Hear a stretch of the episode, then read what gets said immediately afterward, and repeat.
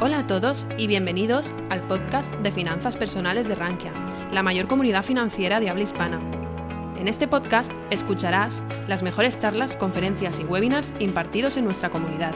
No olvides suscribirte a nuestras plataformas para estar al tanto de todo nuestro contenido.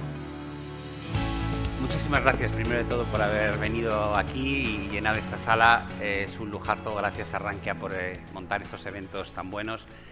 Eh, como, les, como decía Miguel, es cierto, yo hay veces que digo, que les voy a contar que no les haya contado ya, ¿no? Si ya me tienen más visto que, que nadie y, siempre comentando la actualidad económica, pues parece como que te repites. Y la presentación de hoy, precisamente lo que intenta es hacer, no un análisis eh, como suelo hacer de la coyuntura, eh, que se pueda extraer información inmediata, sino una reflexión más profunda, ¿no? y esta reflexión que va relativa a oportunidades y riesgos, pero no para jugar en este instante. Ya veremos que hay gráficos del momento actual, pero eh, más pensando en qué va a ocurrir durante los próximos años, próximas décadas. Y en ese sentido, me parecía importante, eh, sabéis que ha habido una reunión del G7 recientemente en, en Japón y concretamente en Hiroshima eh, y la verdad es que es curioso, ¿no? Porque ves al G7 y yo lo miro y me recuerda a las viejas glorias.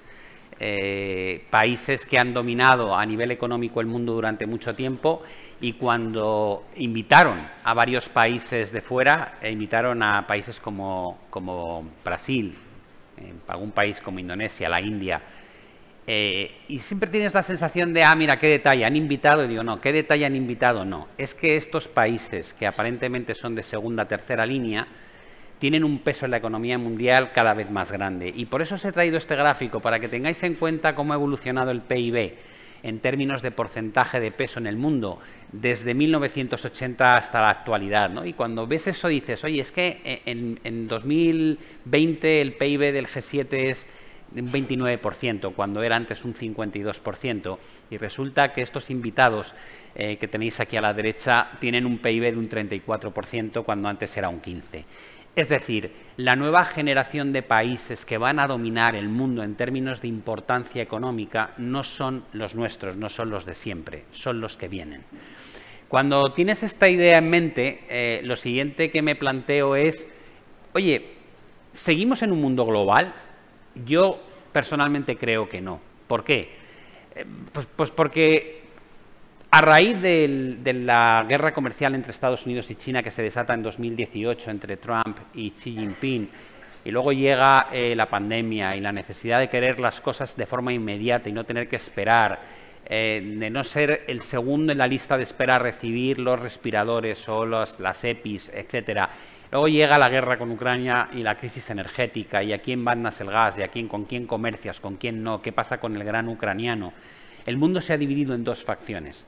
Están aquellos países que, eh, de alguna manera, desde el lado político, eh, sienten, eh, sienten simpatía por el caso ucraniano, y el otro lado, los que siguen comerciando con Putin y no ven motivo para cerrar las puertas a Rusia. Y curiosamente, buena parte de los países que estaban en el bloque emergente son los que comercian con Rusia todavía, como pasa con la India, con Pakistán, con, China, Sudáfrica, Brasil, mientras que los que conforman la OTAN, eh, que son en buena parte los países desarrollados de toda la vida, son los que han impuesto sanciones y han cerrado el mundo. Ya no vivimos en un mundo global, vivimos en un mundo de proteccionismo multilateral.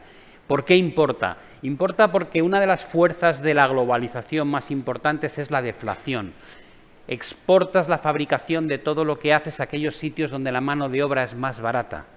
Ya no se va a hacer así, al menos no en la dimensión que se hacía. Y eso te plantea si hay que o no eh, comenzar a asimilar que la inflación va a bajar, va a seguir bajando, no lo dudéis, pero ¿se va a estructurar la inflación por debajo del 2% como pasó durante dos décadas y media? Yo tengo mis dudas. Si la inflación no vuelve por debajo del 2%, lo que importa es el nivel de endeudamiento, porque la deuda hay que pagarla. Y descubres que la media de deuda sobre el PIB en los países desarrollados es del 118,2%, mientras que en los países emergentes es del 72,8%. El país más endeudado del G7 es Japón con un 264, mientras que el más endeudado en el grupo de, de los emergentes de los BRICS es Brasil con un 72. Están en una posición bastante más positiva o sólida que nosotros. A partir de aquí, merece la pena echar la vista atrás y decir en qué se ha basado nuestra capacidad de crecimiento como países desarrollados. Básicamente lo que hemos conseguido en el G7 es, tener desde el año 1995 en adelante unos niveles de inflación suficientemente bajos, mandando la fabricación a esos países emergentes, por cierto. Hemos conseguido unos niveles de inflación muy bajos y eso nos ha permitido jugar con la idea de que los niveles de tipo de interés podían estar al 0%, como ha ocurrido durante la última década. Es decir, el dinero no costaba, a nosotros los ciudadanos siempre nos ha costado algo, pero los gobiernos se financiaban sin coste. Algunos incluso recibían dinero por endeudarse. Hemos basado, por tanto, nuestro crecimiento en un endeudamiento crónico. Y muestra de ello es que cuando miramos en el gráfico pequeño de la izquierda cuál es la deuda reinante en el mundo, descubrimos que supera los 300 trillones y que representa más de un 350% del PIB. Debemos 3,5 veces más de lo que producimos a nivel mundial. A eso se le llama vivir por encima de tus posibilidades. Estamos trayendo bienestar futuro al presente. Cuando los tipos valen cero, es fácil endeudarse, es casi apetecible endeudarse, y es lo que hemos hecho, y curiosamente las, las columnas que veis de color em, de color amarillo, verde, naranja, rojo, representan a los países desarrollados.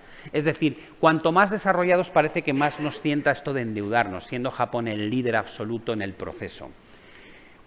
Llegamos a este punto y la gran pregunta es, ya que Japón es el líder, el que lleva más décadas haciendo esta barbaridad, ¿qué tal ha funcionado el experimento? Creo que este gráfico habla por sí solo y se podría comprimir una, una eh, exposición de una hora solamente con esta diapositiva. Japón era a finales de los 80 el país que optaba a sustituir a Estados Unidos como primera potencia económica del mundo. No levantabas cualquier juguete de tus hijos y veías Made in China. Ponía Made in Japan. Todo se hacía en Japón, más barato y más pequeño. Era la promesa, y cuando estalló la burbuja en el año 89, Japón abrió las compuertas de la liquidez y del endeudamiento, hasta el punto de que pasó de tener una deuda en 1993 de en torno al 75% del PIB a lo que tiene ahora, un 262%. ¿Qué ha conseguido? Arriba tenéis la evolución del PIB en términos absolutos. No ha crecido la economía nada en absoluto en los últimos 30 años. Es decir, has incurrido en un endeudamiento brutal solamente para mantenerte. Dices, hombre, algo habrá conseguido. Sí, ha conseguido que los activos financieros suban mucho. Arriba tenéis el Nikkei.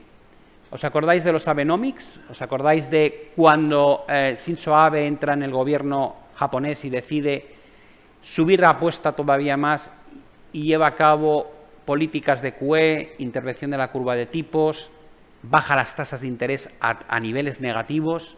Entonces, vale, ¿ha conseguido realmente reactivar la economía japonesa? No. Lo que ha conseguido, evidentemente, es que el Nikkei pasase de niveles de 8.000 a niveles de 28.000 prácticamente, con un crecimiento económico inexistente. Esto lo estamos experimentando cada vez más en economías no solamente japonesas, sino también en Estados Unidos. Cuando alguien mira ese indicador de Warren Buffett, el mejor inversor value del mundo, que, mide la capitalización bursátil respecto al tamaño de la economía americana, veis que ni siquiera ha caído por debajo de los picos que marcó en el año 2000, una de las burbujas más brutales de la historia. Entonces, ¿cómo puede ser? Porque las políticas monetarias y fiscales que llevamos a cabo no generan crecimiento, pero sí generan subida de los activos financieros y activos reales. Las casas están más caras que nunca y las bolsas no tienen precios acorde a lo que realmente deberían tener, sino acorde a las políticas monetarias que se implementan. Curiosamente, cuando miras la evolución de las bolsas desarrolladas frente a las bolsas emergentes, descubres que a pesar de que las emergentes parece que tienen mejor situación económica en términos de cuánto han crecido en los últimos 30 años respecto a las desarrolladas y qué poco endeudadas están respecto a nosotros, sus bolsas no lo han hecho ni medianamente bien, porque prácticamente están a los mismos precios que estaban hace 15 años. Mientras que las bolsas mundiales, que recogen un peso muy importante de Estados Unidos y Europa, lo han hecho muy bien. Es otro efecto de las políticas monetarias que llevamos implantando desde finales del año 2008, cuando se desató la crisis financiera. Por tanto, lo que explica el buen comportamiento de las bolsas desarrolladas no es la economía, no es que lo estemos haciendo bien, es que hemos implementado políticas que ayudan a inflación de activos, simple y llanamente, cosa que en los países emergentes al menos todavía no están haciendo. Si viésemos un gráfico relativo entre emergentes y desarrollados, tendríamos este, tendría este aspecto. Desde el 2014 los mercados emergentes lo hacían peor que los desarrollados, pero es que desde el año 2021, que es cuando colapsa la economía a raíz del COVID, implementamos semejante batería de estímulo monetario. Se creó el 25% de todos los dólares que existen en el mundo en tan solo un año y medio. Y no nos quedamos a la zaga con los euros, los yenes, las libras, etc. Eso lo único que propició es todavía un mejor comportamiento de las plazas desarrolladas frente a los mercados emergentes. El segundo bloque que quería tocar es algo de lo que oímos hablar hasta en, los telediarios todos los días, que es la inteligencia artificial. Entonces, vale, tú, tú eres a favor o en contra. Yo me he matriculado en un máster de inteligencia artificial que empezó antes de ayer y que no he podido empezar porque estoy aquí en Barcelona con las conferencias, pero estoy deseando y mi hijo yo apunto a todos mis hijos. Eso creo que habla por sí solo, ¿no? Y uno de mis hijos me decía, papá, es una chulada, está genial, tienes que... Digo, no me calientes. O sea, no tengo tiempo. Tengo a mi mujer que me va a matar si cuando llego al hotel me pongo con el máster. Eh, tengo que sacarla a tomar un vinito o algo. Eh, la realidad es que yo creo que es, es, una, es una nueva revolución tecnológica. Y como toda revolución tecnológica genera grandes apasionados y grandes detractores el mundo se va a acabar, eh, estamos viendo el nacimiento de Skynet, Terminator. Bueno, eh, yo lo que creo es que va a haber un incremento notable de la productividad y que va a haber menos necesidad de empleo, sobre todo en los trabajos repetitivos. Esto ya lo hemos vivido. Las revoluciones industriales, las revoluciones tecnológicas siempre han acompañado al ser humano. Si hay algo que es una tendencia que está en nuestro ADN es la revolución o el avance tecnológico que nos acompaña cuando los coches se hacían todos a mano y ahora cuando se hacen a nivel eh, tecnológicamente avanzado con robots. ¿No quiere decir que haya desaparecido la industria de la automoción? No. Eh, hemos visto cuando el sistema de correos se llevaba prácticamente por personas con sacas y repartidores en Vespa. Yo lo viví cuando era joven.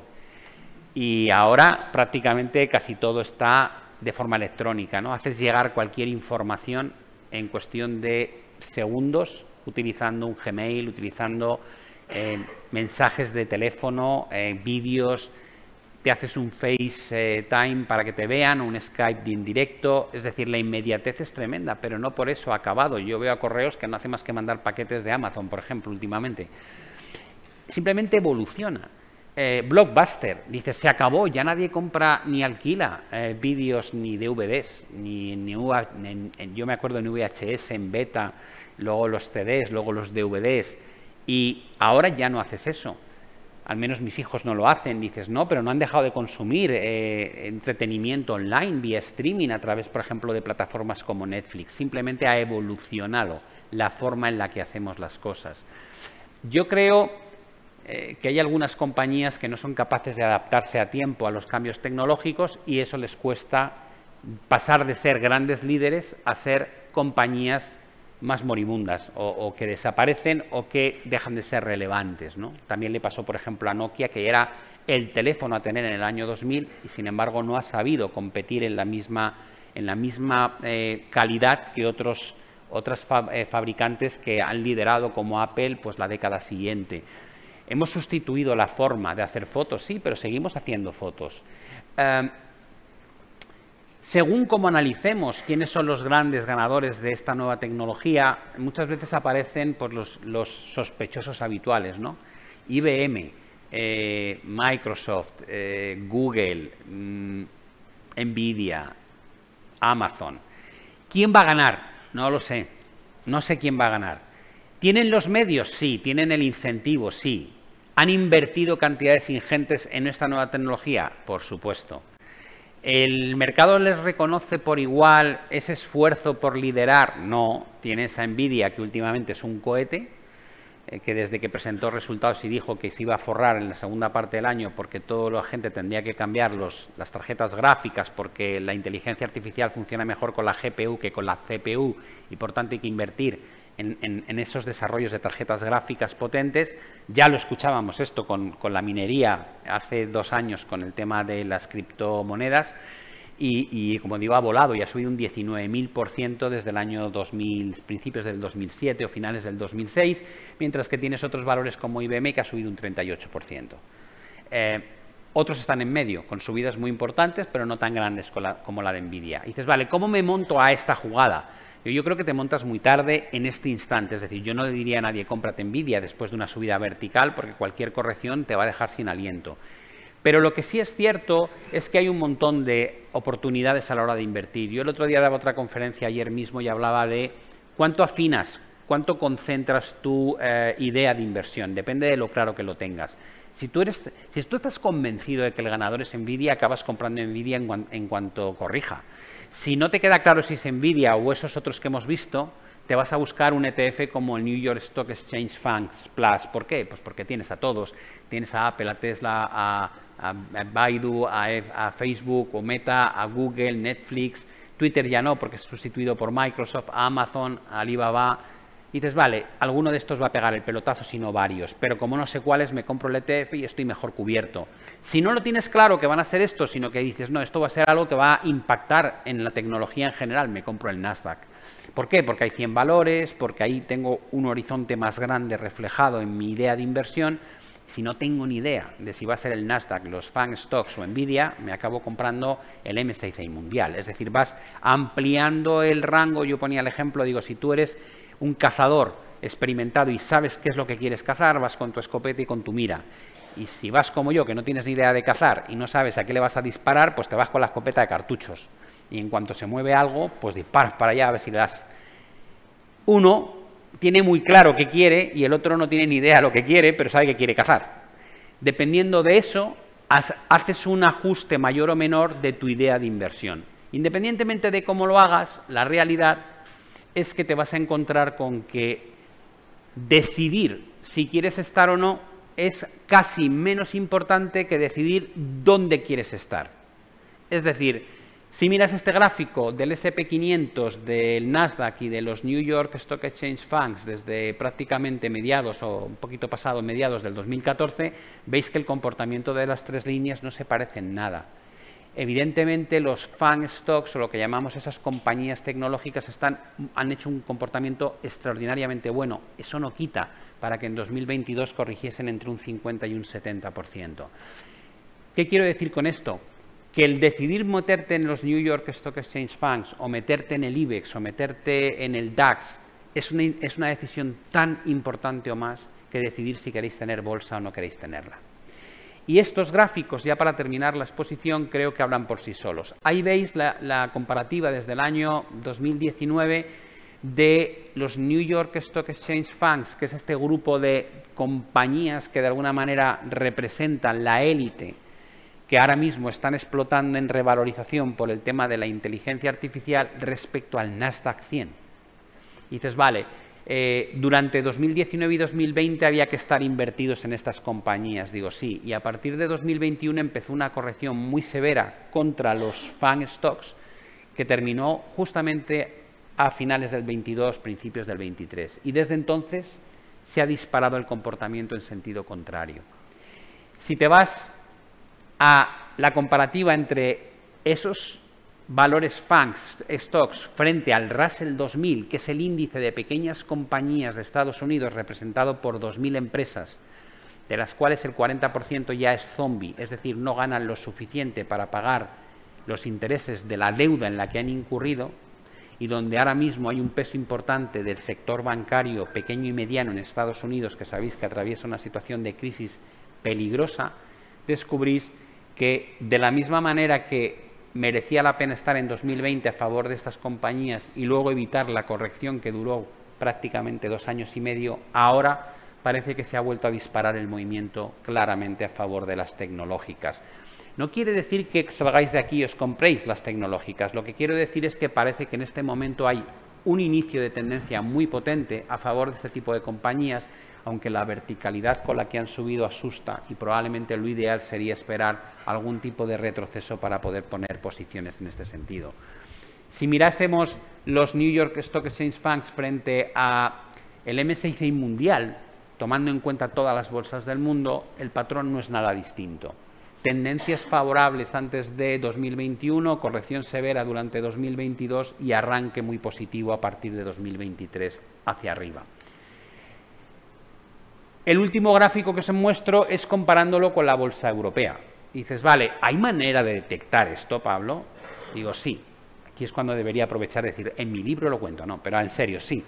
He traído el gráfico y lo veis. Abajo una consolidación lateral. Cuando sale de la consolidación lateral, nadie sabe cuánto se va a mover el, mercado hacia arriba, pero sí tienes una señal de que sales de un periodo de lateralidad y empieza una tendencia que luego es increíble lo larga que es y lo, y lo alto que sube.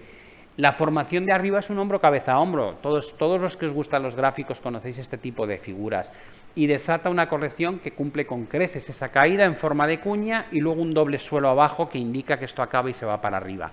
Es decir, no hay que hacer un análisis especialmente sofisticado para estar al tanto de cuándo merece la pena montarse en un tipo de compañías frente a otros índices globales como es el Eurostock 600.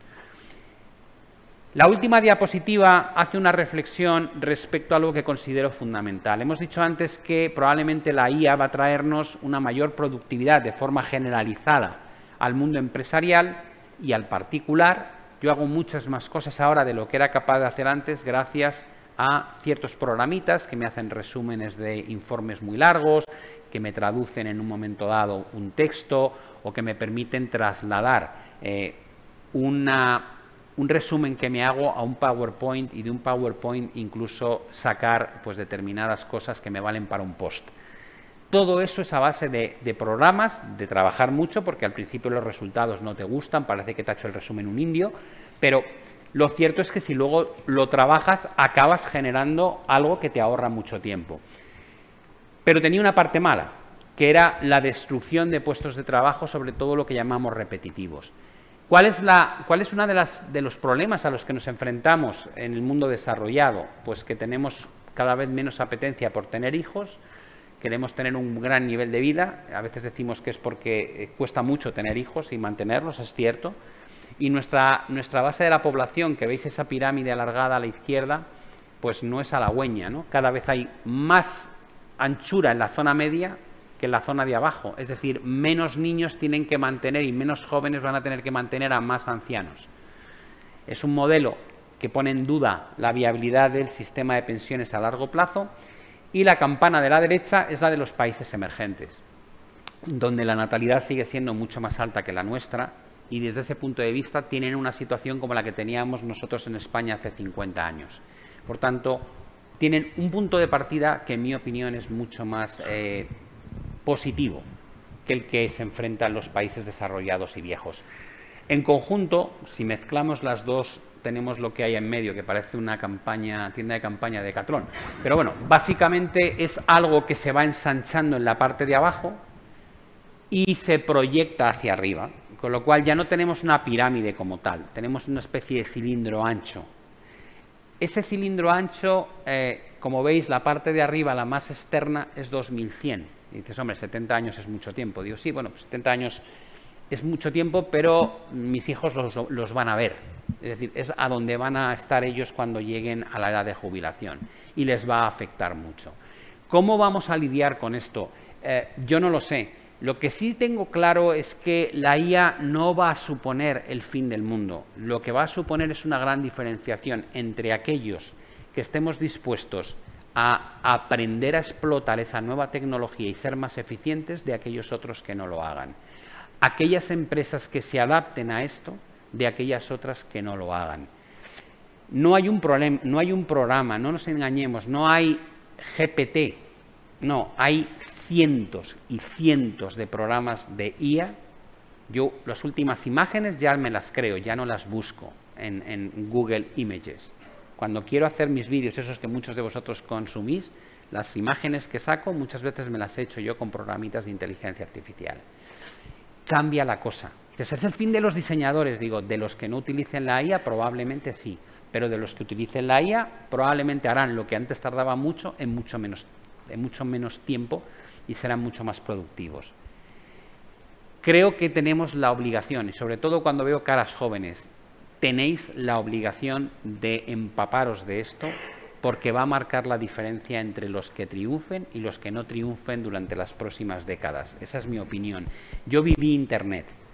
Yo, yo estaba cuando nacía Internet y nadie era capaz de entrever. Si a mí me hubiesen dicho en 2023 vivirás así, vamos, me habría tronchado de la risa. Le habría dicho, bueno, tú estás loco. O sea, todo el mundo con un móvil en la mesa y nadie habla con nadie, sino que está mirando el móvil, ¿no? Porque eso es lo que ocurre. Y yo a mis hijos les digo, a la mesa no se sienta uno con móvil, así por principio. O sea, no, no está, está, prohibido. Vamos, para cinco minutos que vamos a estar, porque comen en cinco minutos, digo, vamos a, decirnos hola. ¿Cómo ha cambiado la forma en que interaccionamos? A mí me han preguntado mis hijos, y, cuando, no, cuando quedabas con alguien y eras joven y no iba, ¿qué hacías? Y yo decía, joder, qué pregunta más buena, pues, pues nada, supongo que como todo el mundo me cagaba en la puta y me, me, iba, me iba a mi casa y al día siguiente cuando me lo encontraba le decía, eres un desgraciado, estuve una hora y media esperándote. Pero para ellos es inaudito. Y dices, bueno, algo tan sencillo nos ayuda a ver que lo de hoy, lo que está, la, pequeña punta del iceberg que estamos viendo hoy, a saber qué genera de aquí en 30 años. ¿Cómo vamos a vivir en 30 años? Yo tengo una casa en la playa donde, como es de moderna, tiene, tiene domótica. Y, y, yo al principio, pues claro, eh, a mí me gusta mucho la tecnología, yo entraba ahí tal y me ponía con el manual y digo, ¡guau, qué pasada! Pero mi mujer, que era, es menos tecnológica que yo, al principio me miraba y decía, ¿eres un friki? Estás hablando con la casa, eres un friki. Eso sí, llevamos con la casa dos años. Ahora entramos por la puerta y yo según entra, abro la puerta y oigo, ¡Hola Alexa! Y digo, vaya, yo era el friki y tú eres la que ahora tiene una amiga que se llama Alexa que te controla toda. Ponme la tele, no sé qué, bájame la temperatura, enciéndeme la luz, bájame las persianas. Antes era, era un audito ese concepto y ya está aquí y funciona muy bien. No quiero ni pensar lo que va a ocurrir de aquí en 20 años, pero evidentemente el que esté metido en el tema tecnológico va a tener un futuro más brillante en términos medios que el que no lo abrace. Eh, tengo aquí unas diapositivas del curso de macroeconomía. Eh, que XTB hace un descuento si os suscribís, ya sabéis que está en pablogiltrader.com. Eh, siempre he dicho que la macro ha estado tapada por eh, los bancos centrales. Cada vez que había algo echaban liquidez al sistema sin preocuparse de nada y entonces parecía que no importaba, la macro no importa. Hasta que de repente han tenido que luchar contra la inflación y ahora resulta que la macro importa un montón. Yo creo que la inflación no va a ser fácil que se vuelva a estructurar por debajo del 2%. Y si eso es así, tenéis que entender la importancia que tienen las políticas monetarias, las políticas fiscales, cómo se leen los datos del PIB, el consumo. Es decir, va a haber un montón de información en el lado macro que hasta ahora, durante 12, 13 años, no ha importado nada y va a ser crucial para cualquier inversor que se quiera defender, tanto si invierte en el mercado de renta fija, que para mí, porque siempre me lo preguntáis, es el sitio donde hay que invertir ahora, ¿vale? Porque es una ventana que va a durar muy poco tiempo y creo que tener garantizado rentabilidades del 4 y pico por ciento a 10 años es un chollo, ¿vale? Eh, creo que ahora es el momento de meter una parte de tu patrimonio en ese tipo de activo y este tipo de cursos explican el por qué. No voy a entrar en los detalles, hay como cinco secciones distintas. Eh, tenéis una promoción que podéis preguntar en el stand de XTV y por supuesto allí también estaré firmando libros si a alguien le apetece. Es un, es un recorrido por mi vida de casi 40 años donde explico qué se puede aprender de las crisis anteriores. Y no penséis siempre en la crisis de la bolsa. De las crisis más duras que ha habido no son las bolsas, En el año 97 y 98 yo vi una subida de un 400% del dólar contra las divisas asiáticas, un 92% de la caída de la bolsa rusa. En el año 90 yo estaba en mercado de divisas y vi cómo eh, George Soros y Druckenmiller sacaban de la banda la libra contra el Banco de Inglaterra. Fue una pasada en el libro lo cuento. Y anteriormente me comí la crisis del año 87, no tenía ni idea de nada, era como cualquiera de estos veinteañeros que estáis aquí, y, bueno, me había parecido normal que el IBEX subiese un 67% el año, el año anterior. fíjate el conocimiento de bolsa que yo tenía. Cuando llegó la del 87 me quedé a cuadros. ¿Qué se aprende de esas crisis? ¿Cuál es el denominador común? Hay denominadores comunes que debemos aprender a identificar porque no pretendemos ganar dinero con esos desplomes, el que lo haga genial, pero pensar que si simplemente mantenéis una parte de vuestra capacidad adquisitiva durante la crisis, cuando acaba, sois el doble de ricos, porque podéis comprar el doble de cantidad de lo que podíais comprar anteriormente si el activo ha caído un 50%. Y ahí es donde nace la riqueza a largo plazo de un buen inversor, en aprovechar esos momentos cruciales de la historia que se dan cada 10, 12, 15 años para duplicar tu capital la gente que se forró invirtiendo, el que pudo después de la crisis inmobiliaria en España, o el que lo hizo antes de que empezase la burbuja inmobiliaria, o el que pudo comprar la bolsa en el año 2009 después de haber caído más de un 50%. El DAX en 2002 bajó un 72%. Esa fue una gran oportunidad. ¿vale? Em, como hemos dicho, no sé si me he ceñido al tiempo. Sí, Vale, a tiempo.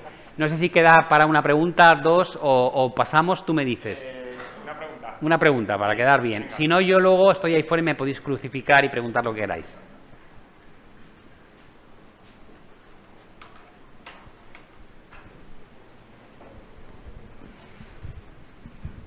Sí, se me oye bien, ¿verdad? Muchas gracias eh, por vuestro interés en venir aquí que lo valoro en gran medida. ¿eh? Muchas gracias. más, dos cosas que últimamente nadie habla, porque supongo que son cosas muy gordas. La superpoblación mundial, se acaban los recursos, el mar está agotado, del agua ya no digamos, etcétera. No sé si somos 7.000, cuando lleguemos a 10.000 millones habrá un gran problema. La gente aquí no hay nacimientos, digo, bueno, eh, que queréis llegar a, los 30 mil millones, no se puede. Y lo que más me parece que va a pasar es lo del yuan. Hace años que China quiere desembarcar el dólar, porque todo lo se paga en dólar, el petróleo, las materias primas y tal, y está, quiere el yuan.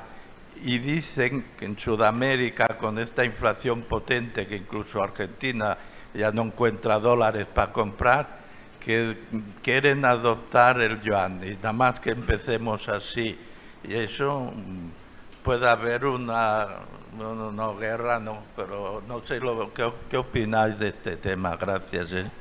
pues mira sin ir más lejos si me fuese al yo llevo recomendando el libro de Ray Dalio desde el verano pasado, parece que me llevo comisión, pero no. Simplemente es que me apasiona el autor y el libro, ¿no? El orden mundial habla de esto, dice que todos los imperios vienen a durar entre 150 y 250 años antes del declive y que sean sustituidos por otros. Te pone un ejemplo durante mil años de lo que ha ido ocurriendo eh, y te dice que Estados Unidos está en la fase 6 de 6, eh, entrando en la fase 6 de 6 de esa duración de imperio y que lleva aparejado eh, que la moneda que ha imperado como, como moneda refugio y moneda comercial en el mundo sustituida por otra, como pasó con la libra esterlina o con el florín eh, de los Países Bajos o el escudo portugués y así te puedes ir hacia atrás tanto tiempo como quieras. Y dices, vale, ¿tiene sentido que el yuan acabe siendo? Desde luego lo que no tiene sentido es que China, siendo la segunda potencia económica del mundo, intentando eh, liderar eh, el nuevo cambio contra Estados Unidos, tenga un porcentaje tan bajo de relación comercial en yuanes.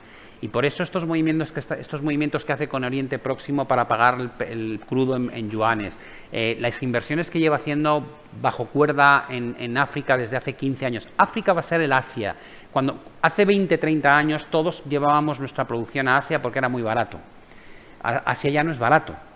Eh, China lleva 15 años invirtiendo en, infraestructuras en África eh, y probablemente va a ser el nuevo nicho de producción barato están personalmente creo que están infinitamente mejor posicionados de lo que la gente cree. Creo que son tremendamente astutos en la forma de actuar y que, como diría la expresión coloquial, le va a comer la tostada a Estados Unidos. De hecho, toda esta lucha tecnológica que hay de, cerrar el grifo a desarrollos, al uso de tecnología puntera, es para intentar frenar lo que yo creo que va a ser inevitable.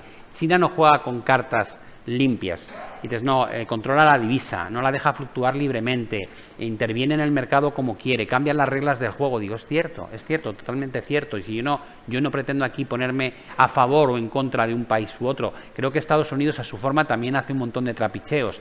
Lo que creo simplemente es que hay una realidad de una economía que está emergiendo con mucha fuerza y que tiene un potencial de crecimiento enorme frente a otras economías más viejas que están ya más preocupadas por mantener el bienestar que llevamos disfrutando tanto tiempo y no en mejorar de cara al futuro. Y creo que el cambio va a ser difícil de frenar. Y cuando eso pase, como explica Ray Dalio en su libro, no, no supone un, un, hundimiento de la divisa que ha sido predominante de forma inmediata, puede llevar décadas. Pero que el cambio vamos a ir viéndolo, no me cabe duda. Y si llegan a afirmar que las relaciones comerciales entre los BRICS se hacen en yuanes, tendrás la primera pista clara de que esto ha empezado y que probablemente ya no va a haber quien lo frene. ¿Perdón? El problema, de, del yuan es que como lo utilizan, como lo, como lo controlan, como establecen la banda de tipo de cambio que permiten que haya en el mercado, no, no, refleja la realidad. Cuando la gente me dice, ¿cómo puedes comprar China si tienen intervenido la divisa? Digo, pues acabas de tener 18 trillones de bonos en tasas negativas porque la Fed, el Banco Central Europeo y el Banco de Japón han estado interviniendo en el mercado de renta fija desde hace 15 años. ¿Qué me estás contando? Seamos un poco serios. Los mercados están intervenidos desde hace mucho tiempo, pero los primeros que hemos empezado a intervenirlos hemos sido los países que conforman el G7. ¿Vale? No hay un libre mercado, cada vez hay menos libre mercado. Está totalmente manipulado. Y las estadísticas que veis están mal calculadas. La inflación no es la que dicen. Y si no, cualquiera que lleve su hoja de cálculo sabe que la inflación no es la que te dicen oficialmente. Si te ha gustado nuestro podcast, te invitamos a que nos lo cuentes en los comentarios. Además, no olvides suscribirte a través de tu plataforma favorita o el blog Rankia Podcast para estar al día de todas las novedades.